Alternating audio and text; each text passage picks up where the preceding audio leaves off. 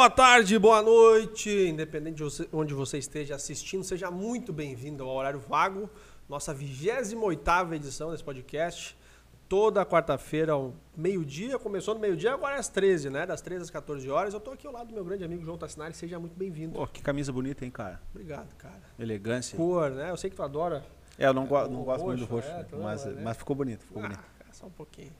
Gente, todo mundo que tá aí chegando aí, sejam todos muitíssimo bem-vindos, tá? É, quem tá chegando agora, por favor, já clica no botão de joinha, diz pro YouTube que você tá gostando dessa transmissão.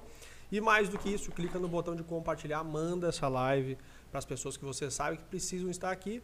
Tira uma fotinho, posta nos seus stories no Instagram, no TikTok, onde você estiver logado aí com a tua segunda tela, a tua segunda rede social.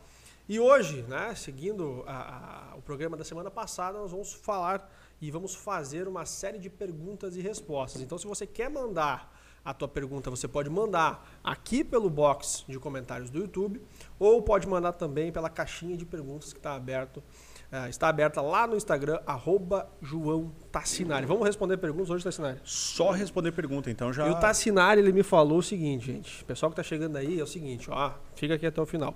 O Tassinari me falou que hoje ele só quer, só responder perguntas polêmicas. Isso ele me disse aqui. Isso ele não vai contar ao vivo, mas o pessoal que tá aqui, Helena, ouvindo, o pessoal Ai, escutou. cara. Ele só quer responder pergunta braba, pé na brasa.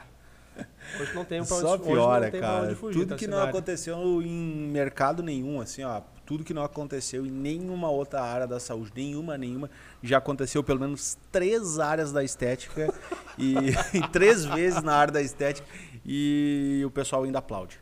aplaude. Bom, é, o pessoal que está chegando aí, recado dado, curte a live, compartilha as perguntas aqui no nosso box de comentários ou lá na caixinha de perguntas do Instagram.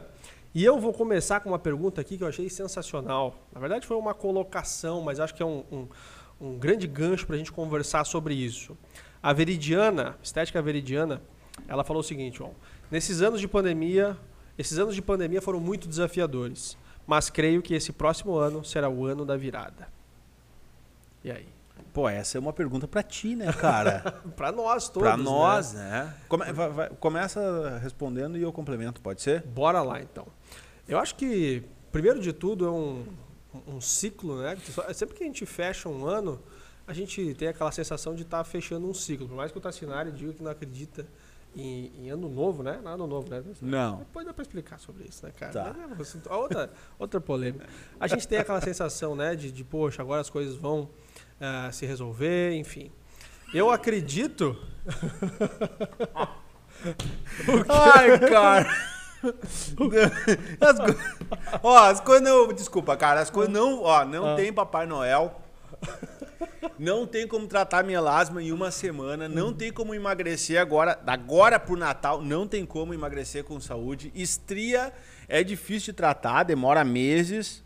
Mas, Ah, mas agora, agora estão acontecendo milagres não, né? neste não, momento, cara. Não, camuflagem. Todo mundo que se camuflou vai piorar agora, vai pegar um sol agora no final do ano. É. E, e o final do ano, entre o dia 31, sabe qual é? Sabe o que, que acontece entre o dia 31 e o dia 1 Thiago? Desculpa. Hum, hum. Nada. É, é, não tem diferença entre Não, dezembro e janeiro. Sim, acontece sim, acontece bastante coisa, cara. Ressaca, acidente de carro. Acidente de trânsito, por favor, cara, se é, cuidem, cara. Acidente com, com foguete e bombinha, essas bombinhas que o pessoal fica largando na Não, praia. Mas é- eu me referia, na realidade, a, a questão do negócio em si, Ah, né? tá, A questão é da isso. clínica de estética como uma empresa. Ufa. Porque o pessoal tem, mas o, o- tu que me falou isso, né? Quando a pessoa acredita, Ah, se ela acredita, tá valendo. se ela mentalizar, Não, se ela acreditar, tem isso aí. Tudo pode ser. Tem aquela música da Xuxa que já contou. Mas é o seguinte: é, a gente tende a dar esse, esse reset, poxa, agora eu vou fazer diferente. É por isso que tanta gente começa a dieta, Claro. contrata consultoria em janeiro, porque quer fazer diferente. É uma oportunidade da gente realmente a- a- alinhar as coisas para começar 2022 diferente. É óbvio né, que a gente está vindo de um período crítico de, de, de- de pandemia, então as coisas foram muito mais desafiadoras do que em um ano normal.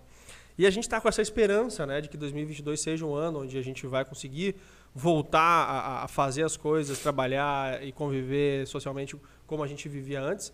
Em consequência, a gente vai sofrer muito ainda as cicatrizes econômicas na área da saúde e, e em, todos os, em todos os outros âmbitos da sociedade. E aí que eu acho que a gente tem que fazer essa balança, né? É um ano de muita esperança, porque a gente tem essa visão de que ok, né? Tudo leva a acreditar que a gente vai conseguir voltar a ter um, um, escopo social, Sim. uma vida social como antes. Porém, a nossa economia foi extremamente impactada, a inflação crescendo muito, as pessoas perdendo o poder de compra, e a gente vai ter que, nesse caldeirão todo, encontrar uma maneira de fazer o nosso negócio continuar. E é aí que está o desafio. Cara, eu, eu acho que as tuas colocações são sábias. Eu acho que, eh, complementando o que o Thiago disse, né? É, independente se é um ano ou um mês que vem, tanto faz, é, vai ser um momento de, de, desafio, né? Eu acho que é um reajuste, né, no, no pensamento de tudo e um momento importante para reorganizar a clínica, o espaço, porque quem ainda praticar os mesmos uh, valores do serviço que praticava aí nos últimos uhum. dois anos vai estar tá pagando para trabalhar muitas vezes. Né, tava conversando agora com os amigos antes de começar o podcast e a gente tava comentando né, sobre, sobre a alta dos preços. O gás aumentou 40%.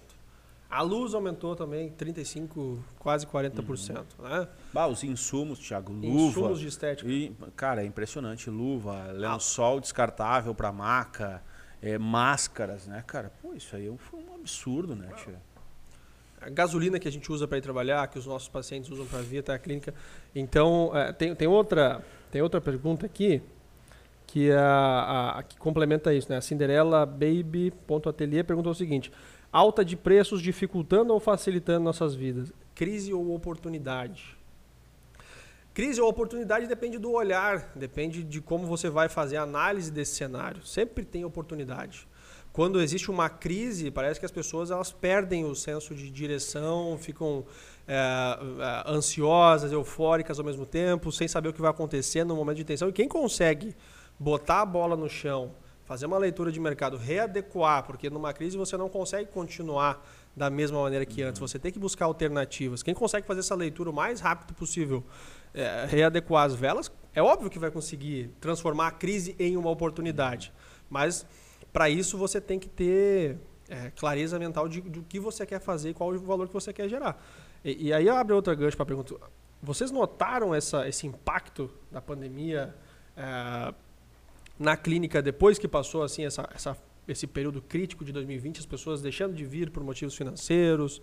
Como é que vocês uh, viram essa situação, é, João? É que, foi, é que foi um tanto quanto estranho, assim, né? Até em conversa, uh, a Luana, a Larissa, a Carol lá, eu fico um pouco mais secundário nessas questões administrativas, não, não me envolvo, né?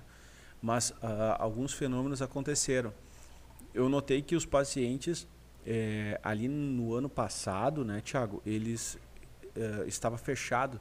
Então as pessoas investiram muito no procedimento estético em função de até não ter onde alocar. 2020. Sua... 2020. E eu notei que esse ano uh, as pessoas, uh, e aí vocês me corrijam aí, pode ser em realidades diferentes, o, as pessoas já, já começaram a, a viajar, já começaram a, a, investir em outros, e, e fora isso, que o custo de tudo aumentou, então eu vejo que as pessoas estão cada vez mais criteriosas. E também a clínica de estética hoje tem outros locais para competir, né? Então todo mundo viajando mais e tudo mais.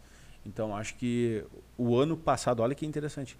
Na minha percepção, o ano passado, final do ano passado foi melhor por uma clínica de estética, tirando uh, nós aqui como parâmetro, do que efetivamente esse ano. É, é, é estranho pensar Totalmente isso, contrassenso, né? né? É um contrassenso. Eu acho que muita gente agora é, se programou para outras coisas. Eu acho que viajar e o turismo é, e festa, eu acho que de certa forma é, um, é um, onde as pessoas estão alocando suas energias agora, né? Imagina depois de dois anos sem, sem poder viajar. É, então, é, na minha percepção é isso. Os dados são muito pequenos, né? Uma clínica hum. para ter ideia, mas acho, acho, que vale a pena te perguntar pessoal também. É, o professor pode exatamente. abrir uma caixinha de perguntas aqui.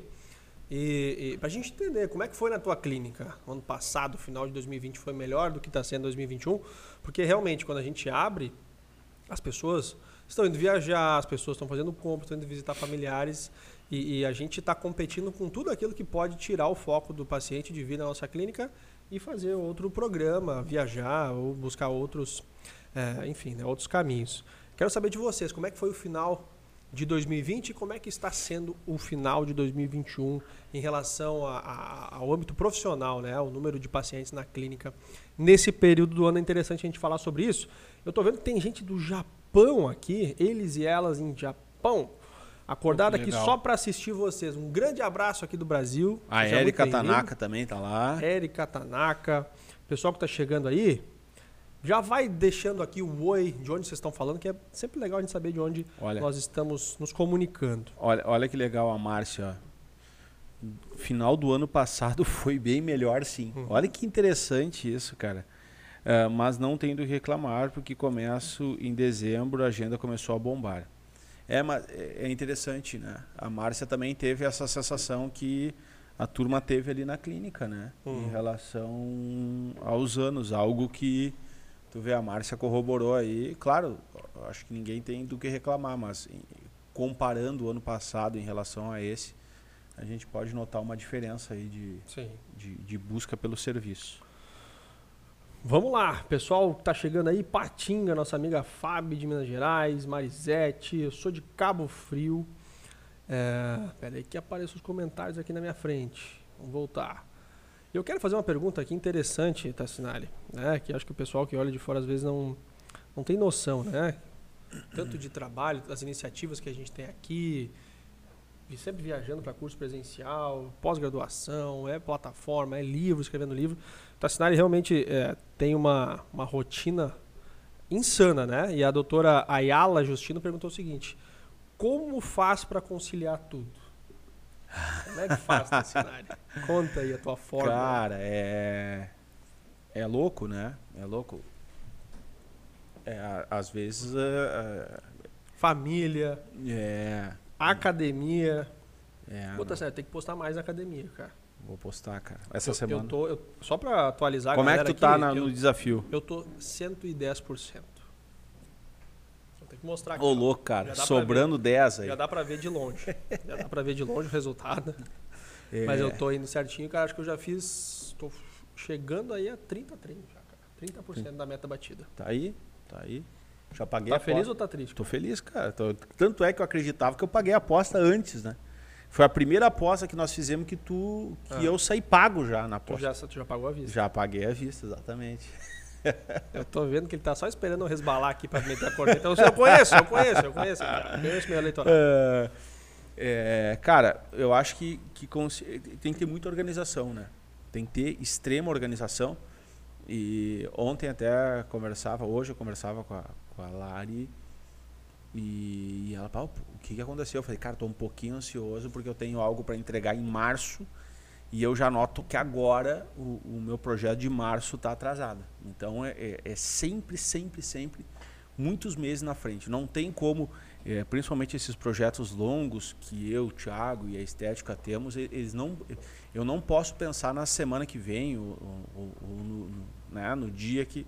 É, então os dias normalmente a gente só cumpre a, a matemática do dia. Né? Então, por exemplo, ah, nem o Thiago falou, nós vamos curso de uma semana na vinda de lá para cá, eu e a Carol viemos trabalhando o tempo todo no avião e tudo mais, que ela estava com, com, com, uma aula de ozônio do pós-graduação. Do, então, eu fui repassando a aula com ela e conversando sobre a aula e, e falando sobre alguns pontos críticos. É, daí chegamos, né, Tiago? Uhum. Pô, aí já vem, largamos o material, dei um oi pro Tiago. Família, vamos descansar, noinha, nem consegui assistir a live do Tiago na segunda. E aí terça-feira já começa tudo de novo né? E aí ontem já dormi um não dormi tão tarde, escrevi um de noite, hoje de manhã. Não, não pra... tão tarde dele é duas da manhã. Tá? Pra... ontem eu fui dormir, acho que era. Não era tão assim, acho que era uma e meia, mais ou menos. Aí hoje, aí acordei bem, já vim mais cedo para revisar o que eu escrevi ontem. Aí atendi hoje de manhã. Eu, a rotina ela é sempre assim. Eu acho que o segredo para conciliar tudo é, é, tu não jogar a curto prazo. Né? Tu tem que jogar a longo prazo e tu tem uma agenda fixa do dia, assim, né, cara? Eu sou um cara e o Thiago também, e todo mundo aqui, né? nós somos muito pragmáticos no que tem que fazer. O importante é tu não ficar perdendo é, tempo, né? A gente às vezes perde tempo em algumas coisas, então eu não me dou esse luxo de, de, de, de perder tempo. Boa. Não sei se eu consegui responder Levant... muito bem, mas... O nosso querido amigo Douglas Art, vulgo professor, levantou duas hipóteses aqui. A primeira delas, ele concilia sem dormir. Né, que é a hipótese aí do Tassinari ser um vampiro. e a segunda hipótese também é, é o, o, Douglas com ele falou o seguinte: ou será que existem dois Tassinares? Isso é bobo, cara. Que é aquele filme que o cara é mágico e que ele tem um irmão gêmeo. Já viu esse filme? Eu vou lembrar do nome do filme, depois eu vou postar aqui. É ruim quando a pessoa cara, fala, sabe aquele filme? Ele não lembra do nome, mas eu, depois eu vou pegar. Mas o cara fazia uma mágica que ele desaparecia no meio do palco e aparecia lá em cima do, do, do meio da plateia e daqui a pouco descobriram que ele tinha um irmão gêmeo. Pode cara. ser, cara. Eu conheço o Tassinari aqui já há quase 10 anos. Eu acho, é, cara. Pode ser que ele tenha um gêmeo e não tenha contato para ninguém. O, o, e, cara, e vocês não acompanham. O livro é uma coisa meio solitária, né? Eu tô em outro livro agora. Daqui um pouco vai estar tá pronto, né? A previsão é, é um outro livro em março. E esse, esse livro. Esse, esse, esse vai tempo, cara. Vai tempo, porque o, tu tá o tempo todo nele, né? Eu tô o tempo todo Dá nele. uma pista pra galera aí sobre o que é esse livro. Não posso, né? Só uma pistinha. Não, não posso. Mas ele é um livro mais coração do que razão. Mais coração do que razão, vai sair. O pessoal um vai pouco. se emocionar. É, vai sair, vai sair do escopo científico. Quem quiser nos ler um pouco, né? Mas a emoção tem... não, não tem um, a emoção não faz parte da ciência? Faz parte da ciência, tá lá. Quando a pessoa chora, fisiologia do tem, choro. Tem, tá, tá, Não vai ter um capítulo específico sobre isso, mas vai, vai, vai valer a pena esse aí. Oi. O pessoal tá perguntando aqui também, tá A Fábio, nossa amiga Fábio, tá perguntando se a gente tomou vinho, e isso me lembrou também de uma pergunta aqui que eu vi na caixinha, que é, deixa eu ver, cadê a pergunta do vinho? É, é ao vivo, hein, gente? A Aline Futuri perguntou: desafio de fazer vinho, conta pra nós, Tassinari. Ah, mas tu, tu, tu, também sabe do vinho, né, cara? O, o vinho é uma coisa muito louca, cara. Vinho, primeiro que é uma bebida que faz bem pra saúde, né? Hoje até conversava com a, com a Lid, que é uma amiga, tava na clínica ali, e eu falava, olha, ela gosta muito de tomar cerveja, né? Uhum. É coordenador do curso de fisioterapia lá da, da, da universidade e, e ah, pá, eu gosto muito de cerveja. Eu falei, pô, substitui pelo vinho. Uhum. Né? Então o vinho é uma, uma ciência e, e, o vinho ele é, tu pode fazer uma vez só no ano para quem não sabe, é em janeiro, fevereiro. Esse ano não vou estar aqui em janeiro, o Thiago vai assumir o meu lugar lá nas caixas de vinho lá com o pai. Com o João Caetano tá Exatamente isso. É, e cara, teve uma coisa louca agora no curso em São Paulo. Aliás, quero mandar um super abraço, super beijo para todos os alunos que estavam.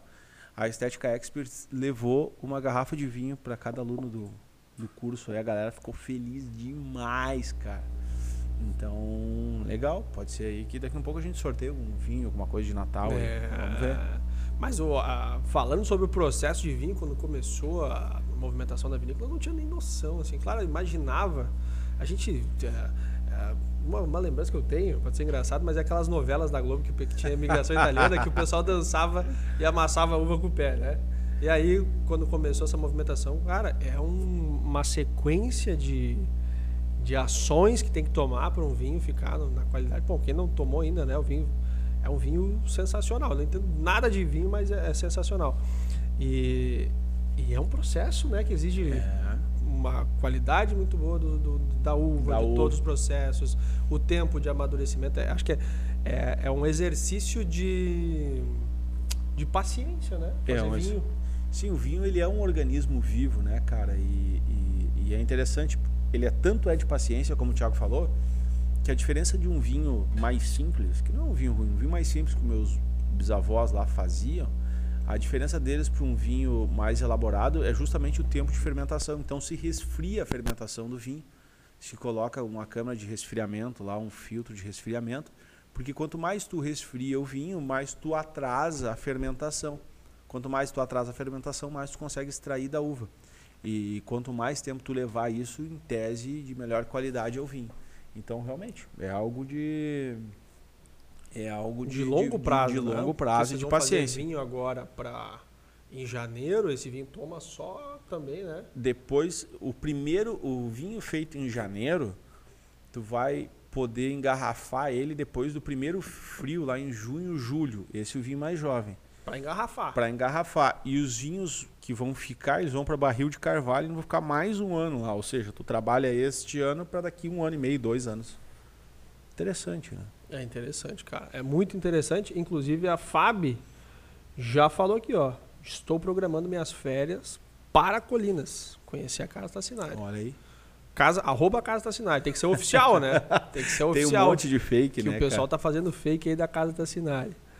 É, a Marina Medeiros falou, professor, sonho um dia em fazer um curso com vocês. Em breve, inclusive para quem quer fazer treinamento com a gente, presencial, tá? imersão presencial, no dia 13 de dezembro, segunda-feira agora, tem uma super novidade.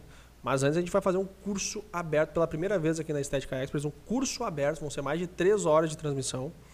E no final, para quem ficar até o final, isso é muito importante, vai ter certificação e alguns presentes que só quem tiver online vai ter acesso, tá? Então, quem quer fazer treinamento presencial, quem quer participar da imersão online agora dia 13, bota na tua agenda, o professor vai botar aqui nos comentários também para gente poder passar isso para vocês. E aí eu trago outra pergunta aqui da Ana Tereza Gomes, querida Ana, tá sempre com a gente aí. A Ana botou o seguinte, João, 2022 abrindo a minha clínica sozinha, com a cara, a coragem e todo o conhecimento que adquiri no pós e nos cursos de vocês. Acho que isso é muito gratificante, né? Pô, Acho e- que é quando o- a elipse do conhecimento fecha, quando a gente consegue transferir conhecimento a ponto de outras pessoas tomarem atitudes que vão melhorar a vida delas.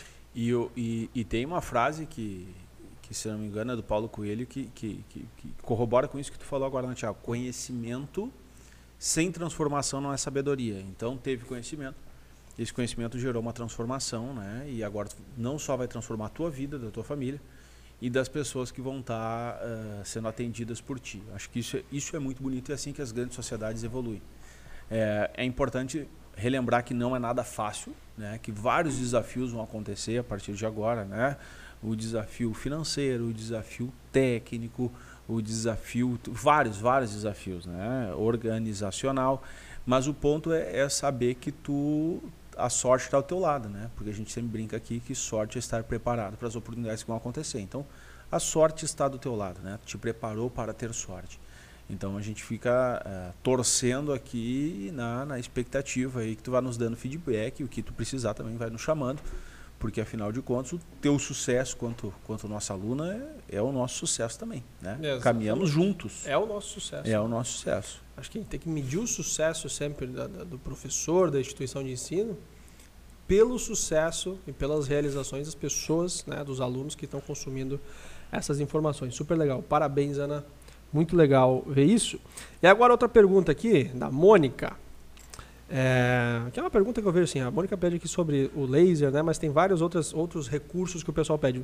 É, visando o mercado de hoje, investir ou não investir em laser para remover pigmento, remoção de, de tatuagem, acho que é o nome popular, né? Muito bem. Mas tem outras pessoas que estão olhando para o mercado e pensando, poxa, o que que eu, o que que seria uma boa investir em 2022? Uhum. Sempre tem essa questão, né, Tassinari? Sempre. Eu, eu, eu acredito muito que, que, que 22 vai ser o ano é, do investimento é, muito consciente, cara. Eu acho que por parte dos pacientes isso vai acontecer e de nossa parte também. Ah, investir num laser de alta potência, é, seja para epilação, seja para retirar de tatuagem, tu tem que ter um fluxo muito grande.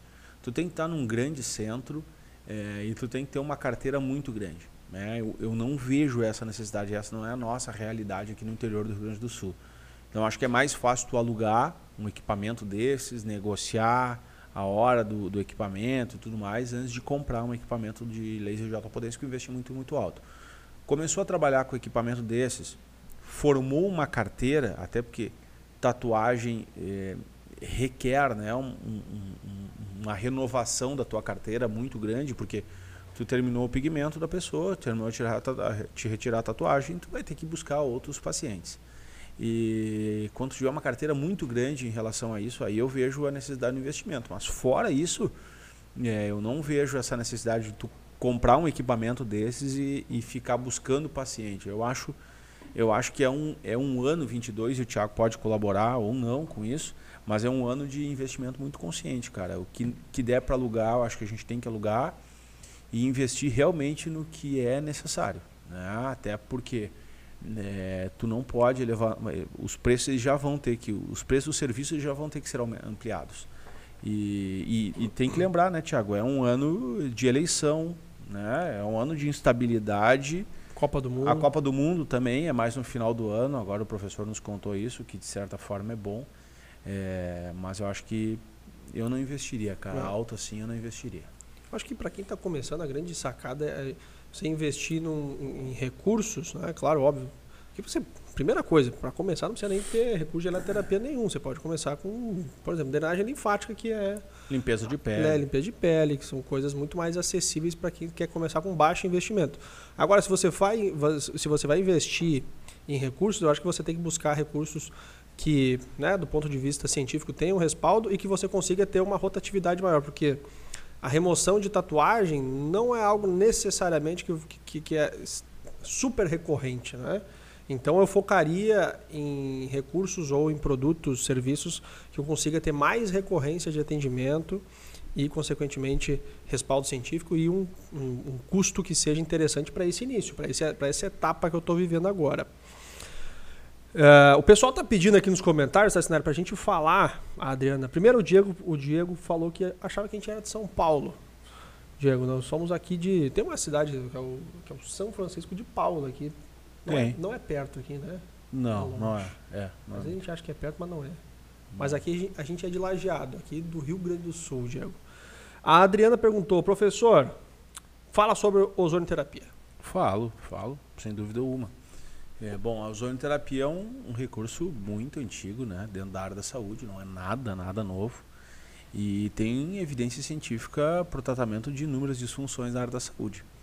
E muito me perguntam o que, que eu acho sobre a ozonioterapia na área da estética. Baixo nível de evidência.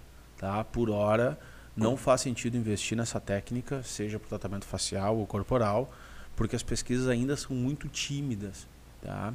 Para quem está chegando na hora da estética, isso ocorre com muita, com muita frequência. Né? O mercado ele sempre baliza novos tratamentos, novos recursos, isso alavanca a busca por novos treinamentos, novos cursos, novos livros, seja o que for. E aí o mercado acaba se acelerando. Né? Mas em termos clínicos, ele é um recurso que nós não temos na clínica ainda, porque o nível de evidência é baixo. Né? É, continuamos lá com nossa radiofrequência, com nosso ultrassom, com nossa carboxterapia, porque as pesquisas são mais fortes do que a ozonioterapia. Se tu me perguntar, ah, tu acha que em breve, daqui uns meses, anos, nós teremos os melhores níveis de evidência? Eu acho que sim, como aconteceu com jato de plasma, como aconteceu com outras tantas técnicas, mas a minha percepção não é a hora ainda de, de, de investir nesse recurso. Boa. Outra pergunta legal aqui, pessoal, vocês estão mandando perguntas muito leves. Muito leves. O Tassinari ele falou que hoje ele só quer responder pergunta polêmica. Tá? Então aqui nos comentários eu quero começar a ver as perguntas polêmicas. Mas tem uma pergunta boa aqui que dá a oportunidade de, de contar a história do início da carreira, que é a, a Thalita perguntou quanto que você investiu no início da tua clínica, Tassinari? Que que tu- Em que, que tu investiu e, e quanto que tu investiu? É que eu tive dois momentos, né? Eu tive um momento onde eu era um anexo de duas colegas, né? Uhum. E, e lá o meu investimento foi mínimo. É, eu montei um estúdio de pilates nessa primeira clínica e eu mandei fazer os aparelhos, porque era mais barato mandar fazer do que comprar pronto. Então o meu investimento foi muito mínimo. Depois uma das colegas acabou saindo e, e eu fiquei. Era uma clínica bem, bem in- inter, interatividades, né? não interdisciplinar, mas interatividades, tinha estética lá também. E aí, na se- no segundo momento, em- o que, que ela falou? O que, que eu investi? O que, que tu investiu e quanto que tu investiu? Em, em- em quais Cara. recursos e quanto que tu investiu? Cara, eu sou um cara, eu sou um cara muito econômico, né? Muito, né, Thiago? É bastante. É, eh, o primeiro, eu acho que se eu não estou enganado, nós compramos uma terapia combinada, uma radiofrequência e um aparelho de fototerapia. Aí depois, mais tarde, nós precisamos. Aí nós precisamos de alguns equipamentos, a empresa. Nós precisamos de alguns equipamentos para os cursos que é que acabaram compondo essa, essa esse leque. Agora nós estamos com mais um equipamento de fototerapia aqui que foi do, do curso, nem tá nem tá na clínica.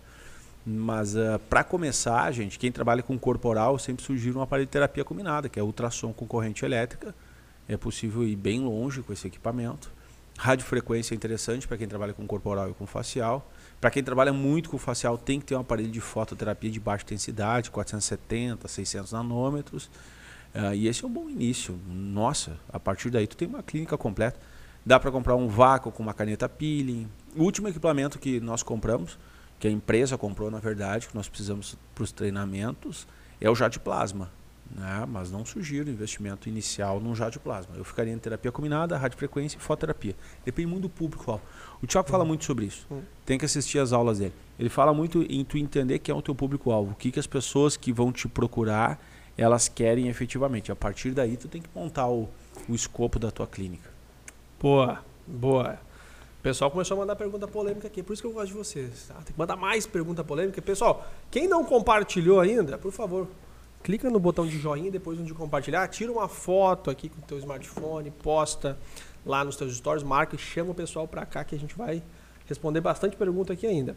É, o Diego perguntou o seguinte, pergunta polêmica, professor, o que você acha de microagulhamento com peeling químico para melasma?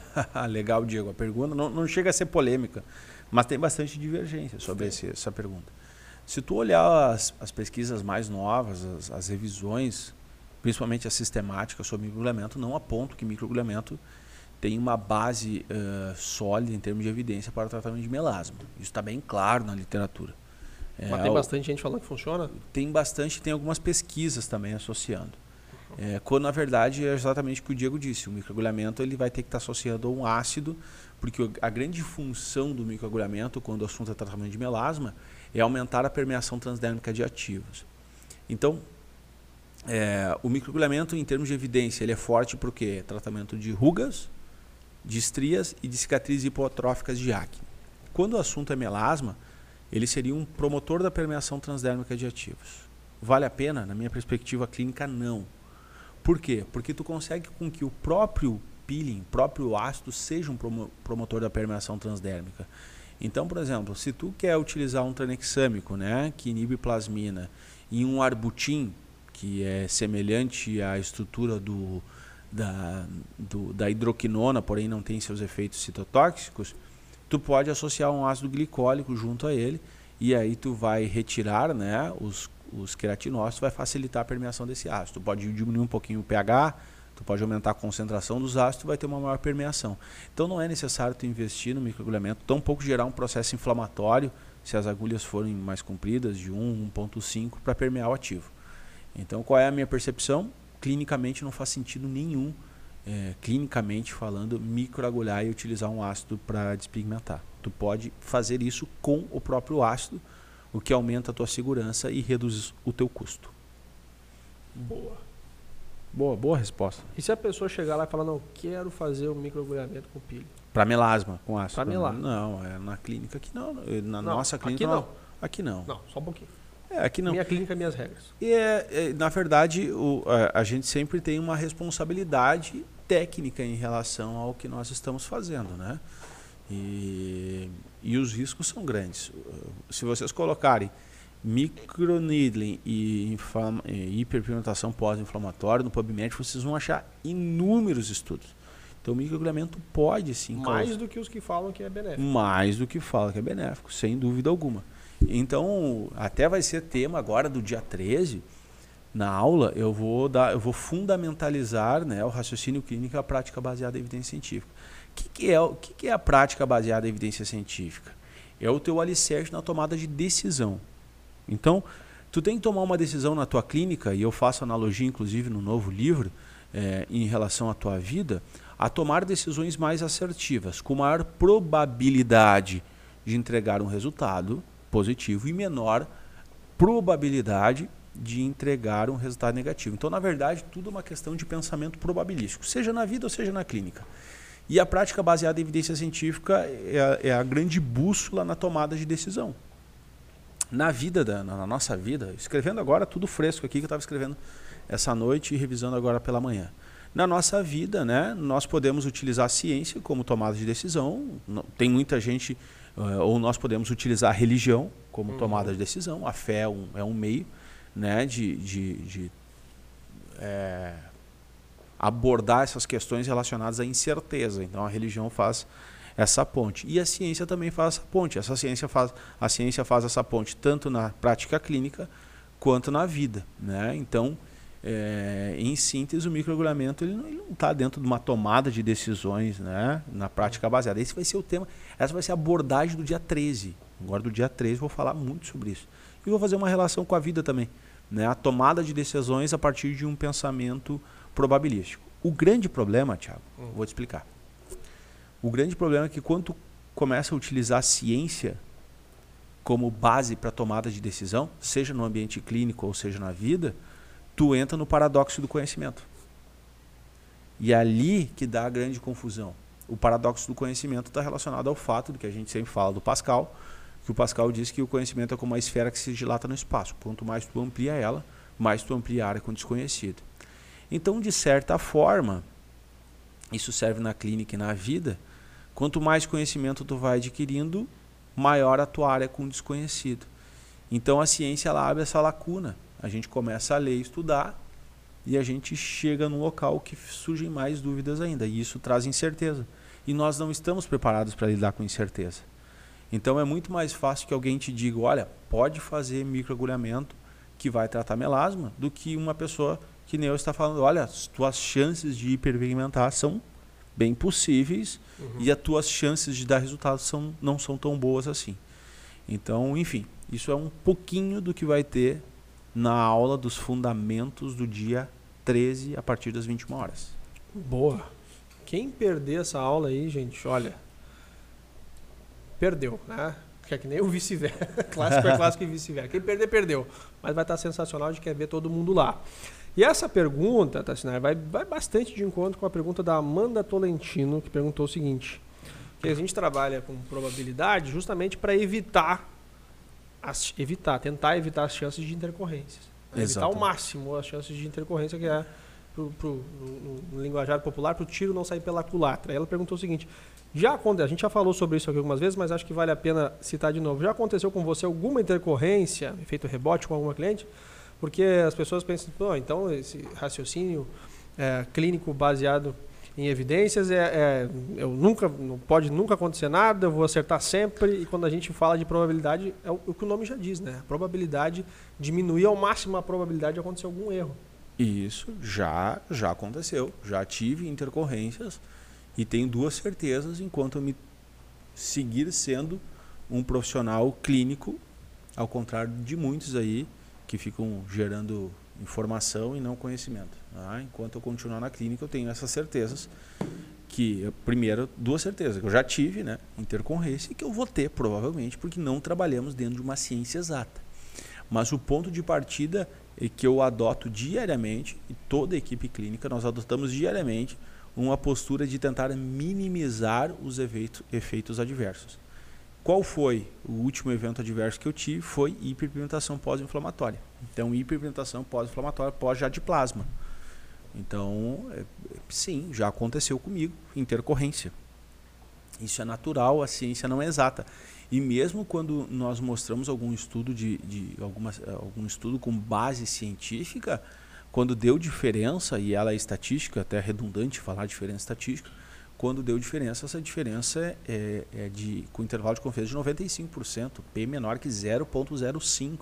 Então não é certeza, mesmo o estudo não é uma certeza. É, então sim, as intercorrências... Na verdade quer dizer que um grupo de profissionais capacitados testou inúmeras hipóteses e, e tentaram esgotar ao máximo as chances para nos dizer, para tomar uma decisão do que pode ou que não pode ser feito, é, entre aspas. É, é mais ou menos isso, né? Então tu, tu tu pode ter duas diretrizes para seguir a tua vida, né? Tu pode, tu pode seguir a diretriz clinicamente falando da fé, que é tu acreditar em alguém que está lá inventando um monte de coisa maluca que acontece muito na nossa área, e tu seguir aquilo. Tu pode seguir a ciência, que ela tende a ter pessoas sem conflito de interesse, por mais que tenha, a te direcionar numa prática clínica mais segura e mais eficiente. Boa. Depois eu quero, eu quero trazer uma questão polêmica aqui, polêmica, que é a história da menina influenciadora essa semana que introduziu um litro de café lá, né, no ânus, para um tratamento de pele. Chegou a ver isso, Tassinari? Eu vi. Vi, tá. Vi, Quem viu isso, bota aqui nos comentários se vocês querem que a gente leia a matéria aqui, tá? Essa pergunta é polêmica. E vai muito de encontro com esses, com esses sofistas aí que ficam inventando tendências. E Se vocês votarem, a gente vai falar sobre isso, tá? Que mais? Perguntas técnicas, Tassinari. Pode mandar. Tassinari, cheias intensidades. É, não, essa aqui se perdeu um pouquinho. É, vamos lá, vamos lá. Ah, tu tá aí, a galera tá mandando no chat aqui, Tá, Thiago. tem no chat e tem, Tem na no caixinha. chat, tem Bom, no chat. Quer ler alguma do chat aqui? A Marina também apelou. Peeling, pam, pam, pam, para melasma. Baixo nível de evidência, né, Marina? Esse peeling não... não, Que elegância, né, Tassinari? Foi, foi bem, né? Baixo nível de evidência. É, um baixo nível de evidência não sugiro. em termos probabilísticos. Eu posso explicar um pouquinho melhor a questão da probabilidade? Tá, Eu tô te achando muito calmo, Tassinari, pra quem queria. Eu não queria perguntas polêmica, cara. Eu tô... Eu tô tentando deixar o Tassinari mais polêmico, mas ele tá Ai, muito calmo, cara. cara. Ele tá muito calmo. É, me disseram que estou. Como é que é o negócio? Parei que eu gostei dessa aqui, é polêmica. A Natália mandou. Me disseram que estou focando errado, pois tenho que mostrar mais a moda do momento. Os tratamentos que as blogueiras fazem. Tipo esse da Lívia? Tipo esse do café? Eu conto ou você conta? é que, é, que é, é interessante isso, Natália, porque as pessoas acham. É, é uma questão de posicionamento, não está errado, está focado na moda, né, Tiago? Tiago fala muito bem sobre isso. É muito uma questão de, de, de, de posicionamento, né? Tem gente que gosta de estar na moda o tempo todo, né? Só tem que saber que o tempo todo vai ter que estar é, entrando na moda se quiser, se quiser sobreviver. E aí, de novo, as probabilidades de dar resultado são menores, né? É, é uma questão de posicionamento. É, eu não gosto, eu prefiro ser eu, né? E que cada colega seja esse próprio colega. Mas eu quero, eu quero explicar o pensamento probabilístico, Bora. contando uma história, para deixar um pouco mais claro. Porque as pessoas vão lá, fazem uma, de, uma determinada técnica, e isso já aconteceu várias vezes no, no, nos cursos, e, e as pessoas têm dificuldade para entender o pensamento probabilístico. E o pensamento probabilístico pode ser explicado com a história do meu pai. As pessoas às vezes fazem, pô, eu fui lá e, e fiz o tratamento YJD e deu muito resultado. Ou eu fiz tal técnica e nunca deu efeito adverso. A probabilidade não quer dizer que as coisas vão dar errado ou que nunca vai dar certo. É, por exemplo, meu pai é caminhoneiro, era caminhoneiro, e meu pai viajava sem cinto de segurança. E ele nunca bateu o caminhão e não morreu. E agora tu vai me perguntar, cinto de segurança é seguro? Ele, ele tem maior segurança do que não usar cinto de segurança? É claro que sim. Está cientificamente comprovado. Agora eu não posso pegar a amostra do meu pai, que nunca aconteceu nada, e não usar cinto de segurança. Isso é pensamento probabilístico. Pode ser que tu viaje a primeira vez, bata lá o teu carro, o teu caminhão e tu vai a óbito. Né?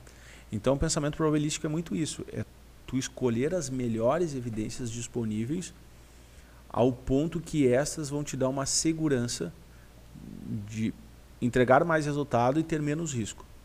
Isso não quer dizer que tu vai entregar sem mais resultado.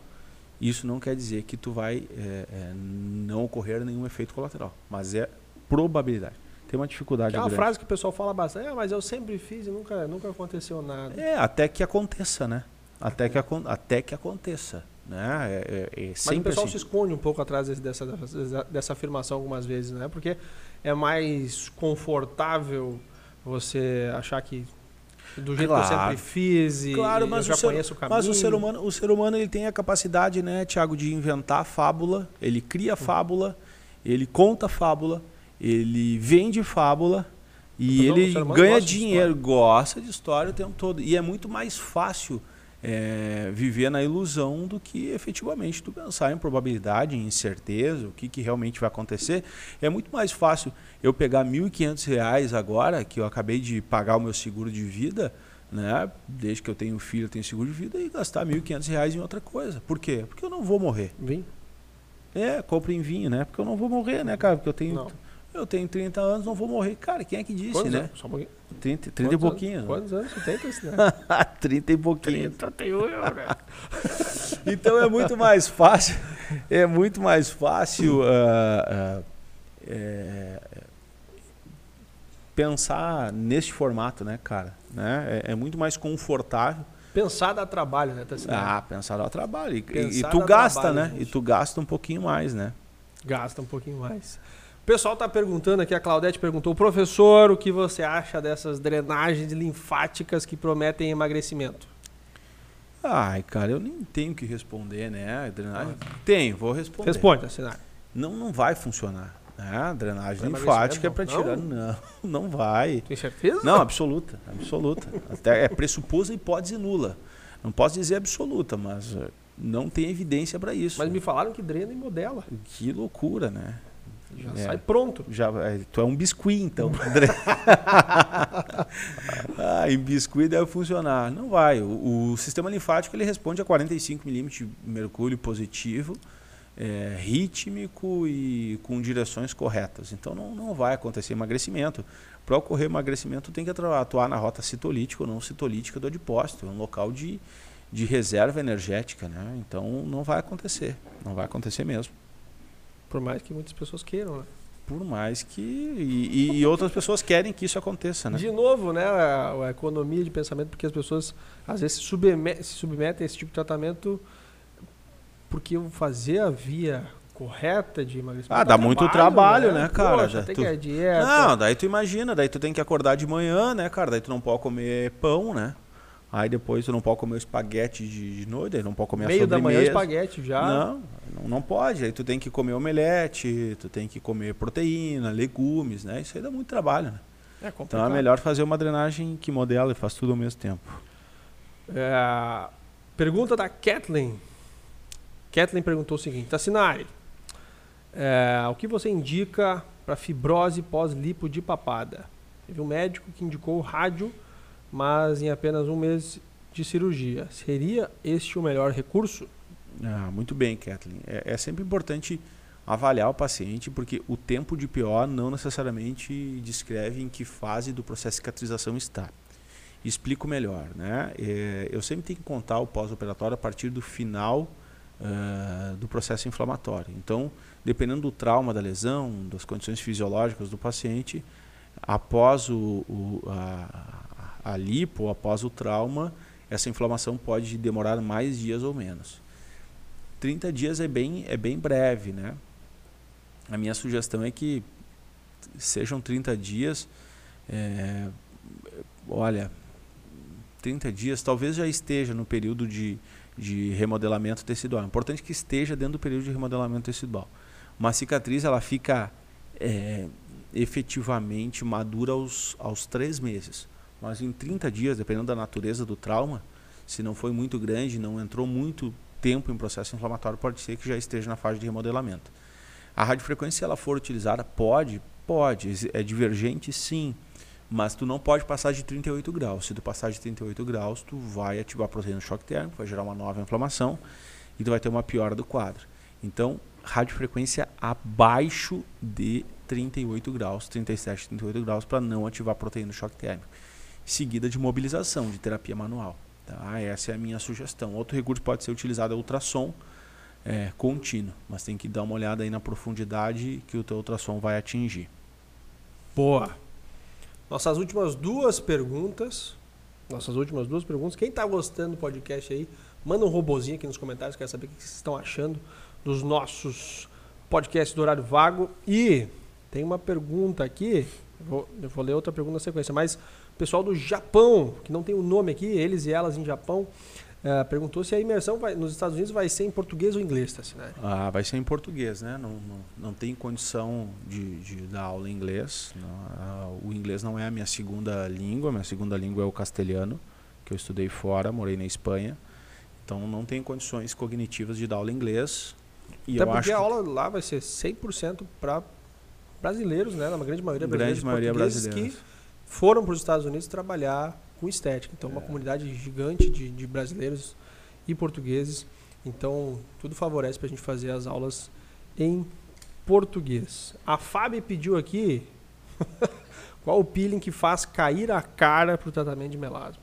É, tem, tem bastante, né? O, o Nandinho gosta para de uns derreter. O Nandinho coloca uns, uns peelings assim, né? De ata e tudo mais. Nós temos um no livro de raciocínio, de um livro de peelings químicos. É, eu sou um pouquinho mais conservador que o Nando, né? Mas uh, tem aí retinóico, ata, é, glicólico, tem, tem alguns peelings agressivos aí. Para quem gosta, não surgir nessa época do ano, hein? É, não é a melhor época. que mais? Pergunta com nome de aparelho a gente não vai ler. É... Uma pergunta aqui de quem está começando, da Amanda. A Amanda falou, primeira vez aqui com você, seja muito bem-vinda, Amanda. Ela perguntou, tem uma dúvida, para começar na estética, eu faço um curso técnico, tecnólogo ou um curso na área da saúde que abrange mais posteriormente a estética? Né? Essa é uma dúvida que o pessoal tem. Qual pois curso é. fazer? E a gente pois é, sempre responde. Posso responder? Pode, responde. Não importa né, a via, o que importa é a profissional que você vai se tornar, a jornada de conhecimento que você está disposto a trilhar para levar o melhor para os seus pacientes. Muito bem, boa, Tiagão. é isso aí. É, eu e o Thiago temos essa premissa, né? Obviamente, cada profissão vai ter as suas peculiaridades e tudo mais, mas o curso efetivamente, desde do respeite à formação e trabalhe dentro da legislação, da, da, das regulamentações, vai ser ok. Eu corroboro muito com o que o Thiago disse aí agora. A Natália falou que Recife 2022 vai estar com a gente no curso presencial. Estaremos lá, hein? Estaremos lá. Tem data em Recife. Mas assim, vai ter turma em Recife? Vai ter uma data em Recife, eu acho. Não era para falar, né? Tá Não é. Pô, quem Poxa. quiser saber as outras cidades onde nós teremos cursos presenciais no ano que vem, 2022, tem que estar na nossa live barra curso, barra imersão online, barra oh, chuva de conhecimento, barra palestra do dia 13 tá? Vocês vão se surpreender com o que a gente vai fazer aqui, cenário novo. Calma, calma, que vocês não viram, nem, nem começou ainda. E para quem ficar até o final vai ter certificação. É, última, é, última pergunta aqui é a pergunta do professor. O professor perguntou o seguinte, pergunta polêmica. Será que os estoques da Casa Tassinari estão preparados para a festa da firma? Finalizando 2021 e começando 2022, assim, né? Um pouco de receio aí que a turma vem, a turma vem forte. A né? gente trabalha forte, né? O ano inteiro. A gente trabalha forte, a turma tá com ah, sede. Mas vai ter, vai ter festa ano que vem também, galera. Então não, não é, precisa, é, não é, não, não é precisa dar win, né? vamos, vamos, com calma, vamos tomar uma água no meio do vinho. Vai ser legal. É vamos confraternizar aí. que a gente trabalhou bastante esse ano, foi um ano desafiador para todos nós e começar 2022 com as energias renovadas. A Nath botou que, uh, que ela participou da turma da Vastir de 2019. Ah, super beijo pra Natália aí. A Vastir virou o nome da turma, gente. Olha aí. A Jove, Jovelina Ferreira, sou de Massachusetts, quero muito participar das suas aulas uh, nos Estados Unidos. Legal, legal. Inclusive as duas primeiras turmas assim foi muito rápido e nós teremos notícias, atualizações sobre as turmas de Boston muito em breve. Legal, gente? Um grande abraço, uma ótimo, um ótimo resto de quarta-feira para vocês. Ótimo resto de semana. Amanhã tem live, Tassinari? Amanhã tem live, cara, às 22 23 22 e 23 Celulite. Tu, tu, Raciocínio clínico. No, no, horário mais cedo não funcionou. Não funcionou. Tu é um não, cara noturno. Eu não funciono muito bem tu, de manhã. Tu, tu, acaba de, de, de, de uh, complementar a teoria do professor de que tu é um vampiro. tá aí. Só funciona depois das 10. Tem que estar um breu total escuro. Gente, um abraço, um beijo para todo mundo. Valeu, até a próxima. Valeu.